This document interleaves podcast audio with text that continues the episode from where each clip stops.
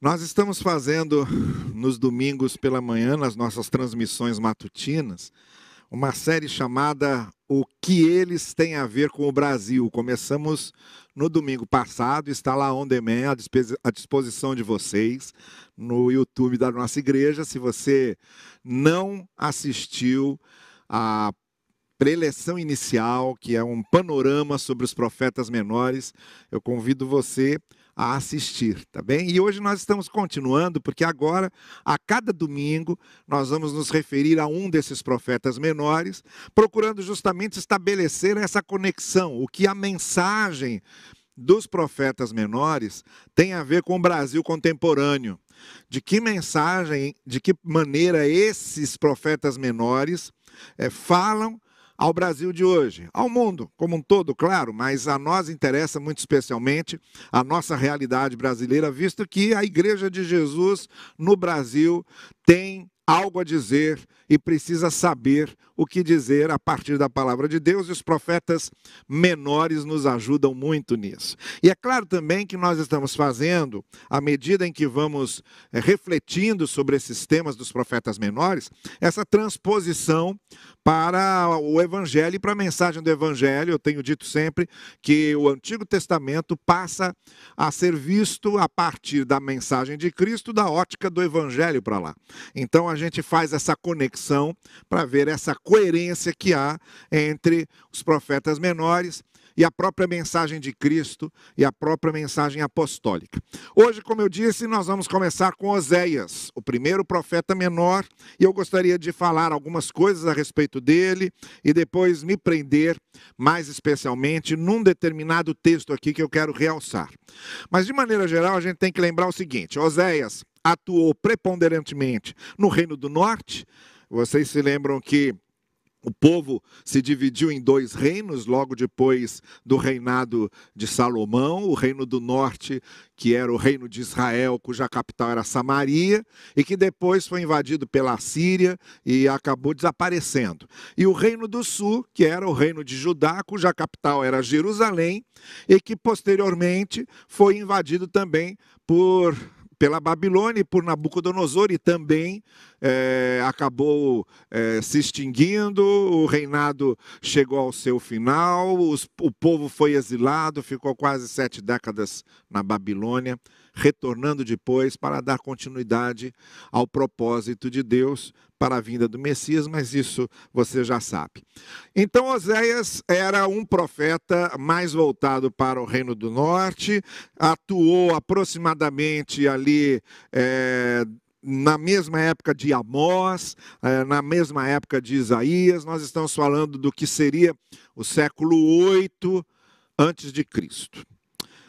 Oséias queria alertar o povo que estava andando distante de Deus. E a sua mensagem, como vimos que a mensagem profética possui sempre duas ênfases: uma ênfase de denúncia, mostrando ao povo, mostrando aos reis onde é que eles estavam se equivocando, onde eles estavam errando e de que maneira estavam se afastando de Deus e dos seus preceitos. Mas além dessa mensagem de denúncia, havia a mensagem de anúncio em que o caminho certo era apontado. E também era uma mensagem de esperança, mostrando como é que Deus, a partir do momento em que o povo se arrependesse, em que os reis se arrependessem, como é que Deus podia retomar tudo aquilo e, de certa forma, agir com graça e com misericórdia. Então, Oséias não vai fugir desse esquema geral usado pelos profetas menores, também apontando para o povo quais eram seus erros, apontando para os reis quais eram seus equívocos no governo que eles exerciam e mostrando o caminho a ser seguido e também dando sempre uma palavra de misericórdia, de graça, de oferecimento de perdão. Oséias foi mais um profeta nas mãos de Deus que tinha essa mensagem do Senhor para trazer o povo de volta dos seus erros, para trazer o povo de volta à comunhão com Ele, para endireitar as veredas e os caminhos do povo. Há duas figuras que são usadas por Oséias que é, se realçam aqui é, no livro de Oséias e na sua mensagem. A primeira figura é a figura do marido que é abandonado pela esposa que o trai e sai de casa, sai do lar. E ele então vai atrás dela para trazê-la de volta. Essa figura do marido que perdoa e traz de volta, obviamente, muito compreensível dentro daquele ambiente da cultura patriarcal, essa figura do marido que a mulher abandona, ele teria toda a razão para condená-la e para nunca mais querer recebê-la de volta, mas ali se dá o caminho contrário. Ele vai atrás, ele volta, ele, a, ele se reconcilia com ela. Uh, e nós temos aqui duas questões que são sempre é, muito inquietantes para os estudiosos de Oséias e dos profetas menores como um todo, do Antigo Testamento como um todo. A primeira pergunta que se faz é se isso realmente tinha acontecido com Oséias, se era uma experiência pessoal de Oséias ou era apenas uma figura ilustrativa que é, Oséias estaria usando para simbolizar esse amor de Deus, né, que Deus também é abandonado pelo seu povo, povo que segue outros deuses, muito especialmente Baal, no Reino do Norte, o, o Deus que era muito seguido, muito popular, era Baal. Então, a, a, ideia de que Deus foi abandonado pelo povo, mas que mesmo é, estando com a razão, é, ele ainda assim vai em busca desse povo, quer trazê-lo de volta. A pergunta que se faz é essa: será que isso realmente aconteceu na vida do Oséias, como o texto parece indicar? Oséias e Gomer. Gomer o abandonou e ele foi atrás, trouxe de volta. Foi uma experiência real de Oséias? Ou não? É só uma metáfora, é só uma figura ilustrativa, é só uma imagem didática para fazer ênfase a essa mensagem. Bom, a grande maioria é, tem aceitado que de fato isso pode ter acontecido com Oséias, ele esteja compartilhando a sua experiência. Mas tanto faz, tá bem? Se aconteceu ou se não aconteceu, como eu tenho repetido aqui variadas, é, diversas vezes, repetidas vezes, o que importa na Bíblia não são exatamente as suas linhas, mas as suas entrelinhas. É a mensagem que a Bíblia está nos transmitindo em termos de princípios e valores. A segunda grande questão que é colocada é se uh, isso aconteceu duas vezes, porque nós temos esse relato no capítulo 1 e no capítulo 3. Então a ideia que se dá, que se tem, é que Gomer sai de casa, abandona Oséias, depois Oséias vai lá e atrás de volta. E aí volta essa história a ser narrada no capítulo 3. Gomer de novo volta à sua vida dissoluta e Oséias de novo vai atrás dela e atrás de volta. E a pergunta que os estudiosos, os estudiosos costumam fazer é essa: será que é, é a mesma história contada duas vezes? Será que são duas versões? Como acontece, por exemplo, uh, na narrativa de Gênesis da criação não é? Você sabe que você tem lá duas versões. A primeira, mais genérica, que pouco se refere ao aparecimento do ser humano, do homem e da mulher, e a segunda, mais específica no que se refere ao aparecimento do homem e da mulher. Dá para ver uma é, diferença de linguagem, de estilo, e, e as duas narrativas foram colocadas juntas, no capítulo 1 e a outra no capítulo 2. Será que é a mesma coisa que acontece aqui? A mesma narrativa colocada ali, uma ao lado da outra, eh, como acontece também nos evangelhos, você tem nos evangelhos sinóticos, às vezes, o mesmo episódio sendo narrado de forma diferente por Mateus, por Marcos e por Lucas. Bem, essa é uma dúvida. Se aconteceu duas vezes, se uh, o marido perdoou, a esposa voltou e depois voltou a traí-lo, ou se são duas narrativas do mesmo episódio, também é algo que os estudiosos estão aí debatendo. Mas para a gente isso não importa muito, não. Para a gente o que importa é a lição que Oséias está querendo passar aqui. O que Oséias está querendo ensinar aqui é que, da mesma forma como aquele marido que tinha toda a razão e que podia ter condenado, desprezado, esquecido a mulher que o abandonou, ele foi atrás dela, trouxe-a de volta resgatou-a e reconciliou-a consigo mesmo. Deus estava dizendo: Eu estou disposto a, fazer, disposto a fazer isso com o meu povo. Vocês me abandonaram, vocês seguiram outros deuses, mas eu quero é, é, trazer vocês de volta e me reconciliar com vocês. Isso era a mensagem de Oséias, momentos antes da Assíria chegar. Né? Como se Deus estivesse alertando: olha, vem aí um grande juízo. É, então, a invasão da Assíria no Reino do Norte, como depois da invasão da Babilônia no Reino do Sul, sempre será interpretado como as consequências do abandono do povo é, do Deus verdadeiro e dos caminhos do Senhor.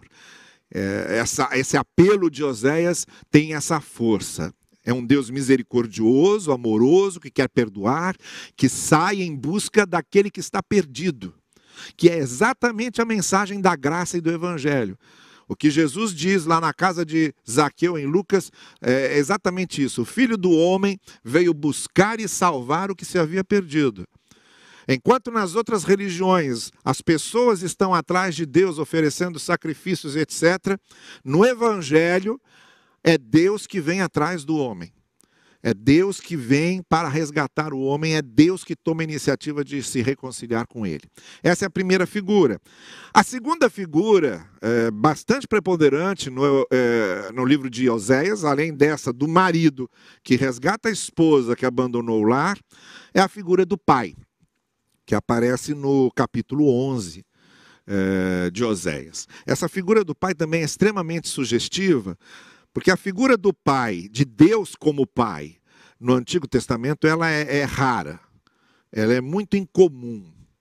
Depois, quando você chega no Novo Testamento, há uma reviravolta nisso, porque já começa com Jesus Cristo chamando Deus de Abba Pater, ou de papaizinho. Então, é um, um tratamento extremamente íntimo e estranho é, nas orações dos judeus. E a partir daí, Jesus nos ensina a chamar Deus de Pai, Ele é o Pai nosso. O apóstolo Paulo diz que é, nós nos tornamos filhos de Deus em Cristo. João também diz, na abertura do seu evangelho, que Deus deu-nos o poder de sermos feitos filhos de Deus, aqueles que creem no seu nome. Então já é uma ideia mais comum, Deus como Pai. Mas no Antigo Testamento é uma ideia ainda é, muito rara. E é interessante como o capítulo 11 de Oséias se estende nessa ideia. Eu quero ler uns trechos para vocês, porque vejam, é, Oséias diz que Deus é o pai que libertou Israel do cativeiro. Quando Israel era menino, eu amei e chamei meu filho. Vejam que o amor do pai é um amor que age, não é só um amor retórico, não é só um amor de discurso. Deus diz: Eu amei e fui lá e chamei. Eu fui lá e resgatei, trouxe para mim. Então é um pai que age por amor em favor do seu filho. Osés também diz que Deus é um pai que ensina seus preceitos aos seus filhos. Eu quem ensinou a andar tomando nos braços. Então, Deus está interessado também em ensinar os filhos a andarem nos seus caminhos, a passar para os filhos os seus ensinos, uma coisa bem paterna. Também é Ele que lembra que Deus, como Pai, curou as nossas feridas, fui eu quem os curou, diz o verso 3.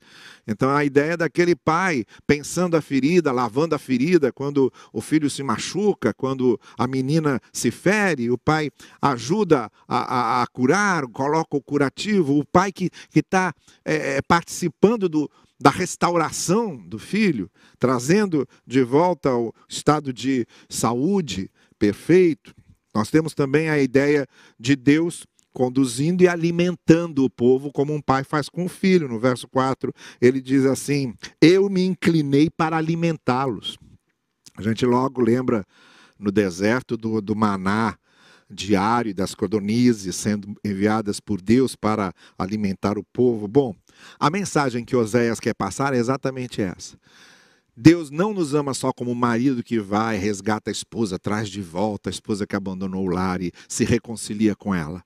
Mas Ele também nos ama como um pai, amor paterno, que cuida da gente, que alimenta a gente, que ensina a gente a andar, que, que vai e age em nosso favor, porque o amor de Deus nunca para só no discurso, nunca para só na palavra. O amor de Deus sempre se torna uma ação concreta, como foi a própria obra de redenção de Jesus. A cruz de Cristo é a grande ação de Deus, porque Deus é amor e não é amor de outro modo a não ser agindo em nosso favor. Bom, então você tem essas duas figuras, mas o que eu quero chamar a sua atenção hoje pela manhã, nessa mensagem, eu disse, é a um texto é, específico, é, que está em Oséias capítulo 6, verso 6. Quando Oséias diz o seguinte: Pois desejo misericórdia e não sacrifícios, conhecimento de Deus em vez de holocaustos. O que é que Oséias está querendo dizer aqui ao povo? Que não adiantava o povo ir ao templo, é, ir ao monte sagrado, ir aonde quisesse, sacrificar ao Senhor. Não adiantava cumprir os ritos, não adiantava estar envolvido num ambiente litúrgico e ritualista, se o coração não estava quebrantado, se o coração não estava contrito. Então, Osés está fazendo um apelo não por uma religião institucional, mas pela comunhão de cada um com Deus. É um chamado a que nós tenhamos comunhão com Deus.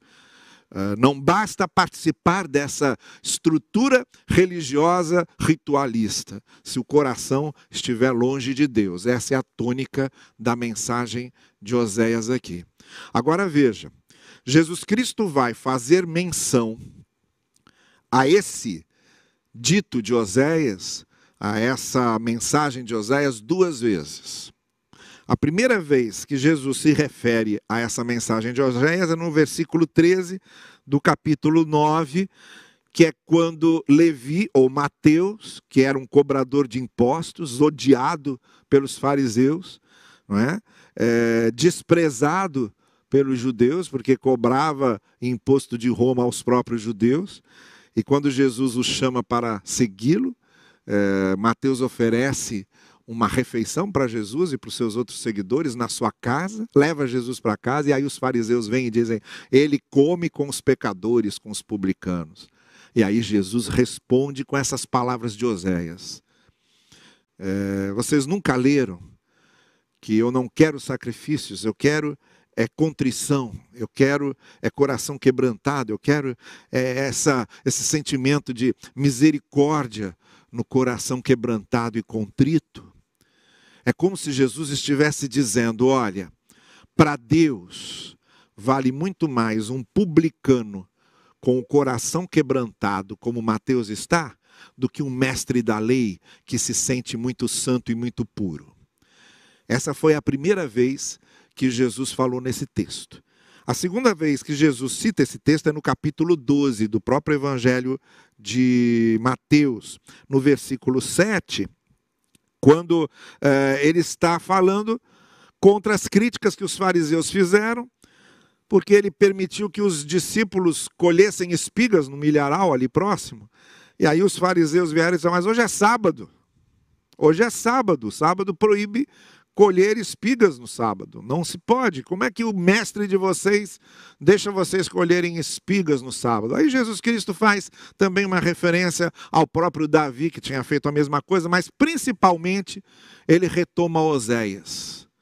E de novo ele diz: Vocês nunca leram, se vocês tivessem entendido o que essas palavras significam, desejo misericórdia e não sacrifício vocês não estariam agora condenando esses inocentes aqui que não estão fazendo nada errado. Então, de novo, Jesus Cristo volta àquela questão. Deus prefere corações quebrantados e contritos que colhem espigas no sábado do que fariseus e mestres da lei que guardam o sábado e que têm o coração distante de Deus. Vejam, tem o coração cheio da lei de Deus e vazio de Deus. Essa era a questão dos fariseus e dos mestres da lei. Tinham o coração cheios da lei de Deus, cheios de versículos, e longe da verdadeira comunhão com Deus. Então Jesus retoma a mensagem de Oséias para atualizá-la e aplicá-la na vida dos seus discípulos e na nossa vida também. E por que Jesus fez isso com a mensagem de Oséias, a gente também vai fazer. Seguindo essa mesma trilha que a mensagem de Oséias abriu, a nossa pergunta nessa série tem sido: o que é que os profetas têm a ver com o Brasil? Nessa realidade que vivemos hoje, o que, que aprendemos com eles? Então é aqui que eu quero concluir a minha mensagem, é, mencionando alguns tópicos para nossa reflexão. Primeiro, a mensagem central do Evangelho como foi a mensagem central de Oséias, é a graça de Deus. A partir de uma experiência com a graça de Deus, que aquele marido, ou que Oséias, se foi um marido hipotético, ou se foi o próprio Oséias, não importa, o personagem ou o profeta, tiveram uma experiência com a graça de Deus que levou a querer se reconciliar, a querer perdoar, a misericórdia que Deus demonstrou a ele, ele quis estender a outros. Então o evangelho é feito disso. A gente conhece a graça e nós nos tornamos canais de graça para outros. É, o Brasil é uma nação que carece urgentemente do conhecimento da graça de Deus. E nós temos tido experiências com a graça. O Brasil é uma nação que precisa conhecer o amor de Deus, a misericórdia de Deus, a piedade, a compaixão. Ah, o Brasil é um país que precisa compreender o que é perdoar, o que é se sensibilizar com o sofrimento do outro. Aquela figura do brasileiro muito amável, muito simpático, ela vai se desfazendo cada vez mais à medida em que vamos vendo os acontecimentos. O brasileiro tem demonstrado que é violento, o brasileiro tem demonstrado que não sabe conversar, o brasileiro tem demonstrado que é intolerante. O Brasil é uma, uma nação, é um país que precisa experimentar a graça de Deus a partir da experiência que nós, como igreja do Senhor, temos com a graça. E a mensagem da graça de Deus é que precisa ser levada. A mensagem do amor e da misericórdia de Deus, não só levada, como mostrada na nossa própria maneira de viver e de sermos. Nós, como pessoas graciosas, mostrando a graça. Nós, como pessoas misericordiosas, mostrando a misericórdia. Nós, como pessoas sem preconceitos, que mostramos que Deus não faz distinção de pessoas. Nós precisamos mostrar a graça de Deus dessa maneira através da nossa vida. Segunda coisa, temos aqui na história de Oséias uma grande lição de restauração da comunhão. Uh, o marido rompido com a esposa, é? ou o pai rompido com o filho, e indo atrás para se reconciliar. Nós temos vivido no Brasil um momento de extrema polarização política. E por causa dessa extrema polarização política, famílias têm se dividido, amigos de décadas têm deixado de se falar, vizinhos de porta passaram a se detestar e se odiar. E aí chega um momento em que a gente sente a necessidade de resolver isso. Como é que a gente resolve isso à luz de Oséias, à luz do ensino do Evangelho? Primeiro, o mais forte toma a iniciativa, mesmo que esteja coberto de razão. Foi Deus quem tomou a iniciativa de buscar Adão no jardim. E Oséias que tomou a iniciativa de buscar Gomer. Então, esse impasse de uma comunhão quebrada, é, fissurada, esse impasse só é resolvido quando alguém toma a iniciativa da reconciliação. E esse alguém normalmente é o mais maduro. É o que tem a fé mais amadurecida. É o que tem a experiência de vida mais abalizada. Se você não é capaz de tomar iniciativa para se reconciliar com alguém, é porque você não é tão maduro e tão crescido na fé quanto imagina que seja. Segundo, quando você vai, você vai se reconciliar com alguém com o espírito de perdão. E não para mostrar que tem razão, porque quando a gente quer fazer a reconciliação, se a gente vai querendo mostrar que a gente está em razão e que o outro está errado, não vai acontecer, não vai rolar. É necessário que você tome a iniciativa, mas tome a iniciativa cheio de sentimento de perdão, compaixão e amor no coração. É, esvaziar o coração do, dos orgulhos feridos, esvaziar o coração das amarguras e encher o coração de amor e de perdão. É só assim que acontece, senão não dá. E uma outra coisa, a pessoa pode não aceitar. Você pode tomar iniciativa, você pode estar com o coração cheio de perdão e de amor, mas a pessoa rejeitar. Bom, mas não importa. Você fez a sua parte. E se você tentou se reconciliar com alguém e a pessoa não aceitou, você aí está, de certa forma, se aproximando ainda mais do seu Senhor e do seu Mestre, que também veio para o que era seu e os seus o rejeitaram. Jesus também foi rejeitado, Jesus também mostrou amor e perdão, e há gente ainda hoje que não aceita e rejeita. Então isso faz parte. Mas pelo menos você vai dormir com a sua consciência tranquila, sabendo que a sua parte você fez. Então Osés nos passa esse desafio de tomarmos a iniciativa, cheios de amor e de perdão, para promovermos a reconciliação. Uma terceira coisa, a figura de Deus como Pai, como eu disse, é rara no Antigo Testamento, mas no Novo Testamento o Senhor Jesus Cristo nos lembra que somos filhos de Deus nele. Antes, éramos só a imagem de Deus. O que nos distinguia de outras criaturas, como seres humanos, é o fato de termos sido criados à imagem de Deus. Mas agora, não só somos seres à imagem de Deus, nós somos filhos de Deus.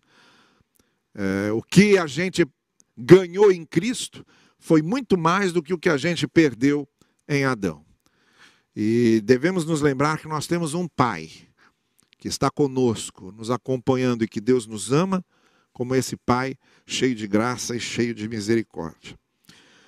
E por fim, para encerrarmos essa nossa reflexão, voltando a Oséias 6, eu quero é corações quebrantados e não sacrifícios. Eu quero é conteúdo, diz Deus, e não formas. Eu quero misericórdia e não holocaustos. Voltando a isso, eu quero lembrar que no caso do Brasil, nesse sentido de Deus querer corações voltados para Ele, não apenas formalidade religiosa, no caso do Brasil, podemos afirmar o seguinte: o Brasil não precisa de evangélicos no poder ou de igrejas evangélicas em cada esquina. O Brasil precisa do Evangelho. O crescimento dos evangélicos no Brasil nem sempre corresponde ao aumento da ética. O aumento de evangélicos não tem resolvido os problemas sociais do país. A bancada evangélica de políticos não tem trazido as soluções eh, mais éticas do evangelho para o país. Então não é de formalidades evangélicas que precisamos. Nós precisamos do evangelho no coração das pessoas. Não são os evangélicos no poder que vão resolver esse problema, mas é o evangelho no coração das pessoas. O evangelho no coração do poder. Segundo, nós não precisamos confessar credos, nós precisamos viver o Evangelho.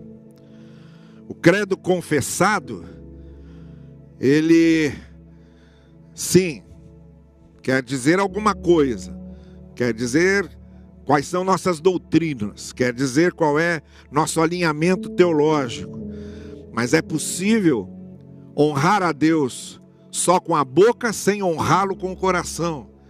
É possível achar que estamos honrando a Deus com o credo sem que o coração esteja voltado para Ele.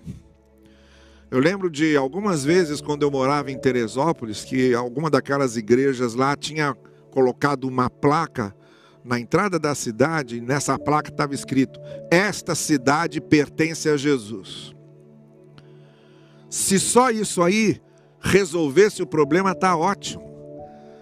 A cidade não precisa de uma placa dizendo: Esta cidade pertence a Jesus, porque não vai pertencer se os corações não pertencerem.